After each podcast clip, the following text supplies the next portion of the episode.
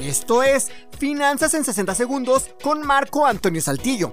Revisa la calidad de lo que estés comprando, pide opiniones, revisa reseñas o investiga lo más que puedas antes de realizar una compra. Entre más vida útil tenga un artículo, significa que tendrás un ahorro mayor. Imagina por ejemplo que necesitas un foco. En la tienda encontramos dos, uno en 100 pesos con una vida útil de 5 años y otro mucho más económico, digamos en 20, pero con una vida útil de solamente un año. Si eliges el barato, en teoría te saldría igual, pues deberías comprar 5 para tener luz durante 5 años. Pero si compramos los 5 baratos al mismo tiempo, corremos el riesgo de que, al guardarlos en casa, los perdamos, rompamos o se fundan. Y si compramos uno cada año, nos saldrá más caro ir por ellos, pues tendremos que pagar el pasaje o la gasolina para ir a la tienda. Y eso sin contar la inflación. Así que, si compras el caro, te ahorrarás todo eso. Revisa y compara antes de comprar, porque casi siempre lo barato sale más caro.